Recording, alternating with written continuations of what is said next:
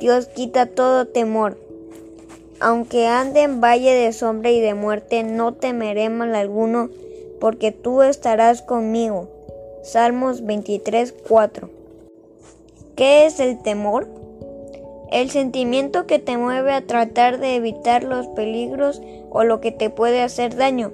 A veces tenemos temor a algunas cosas como a los gusanos, los murciélagos, los sapos, a la oscuridad, entre otros. A veces tenemos temor cuando vemos peleas en nuestra familia, cuando nos peleamos con un amigo, con nuestros padres o cuando estamos por presentar un examen muy difícil. En la Biblia encontramos palabras que nos ayudarán en el Salmo 23. Este salmo lo escribió el rey David y demuestra que estaba seguro de que Dios estaba con él.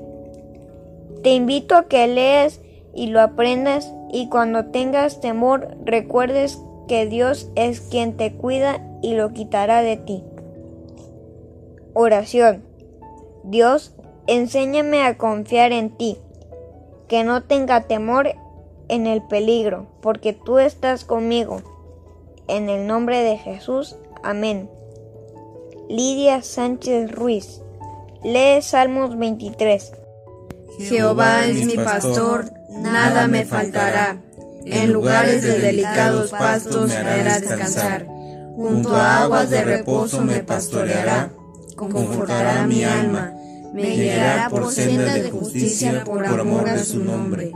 Aunque ande en valle de sombra y de muerte, no temeré mal alguno, porque tú estarás conmigo tu vara y tu callado me infundirán aliento.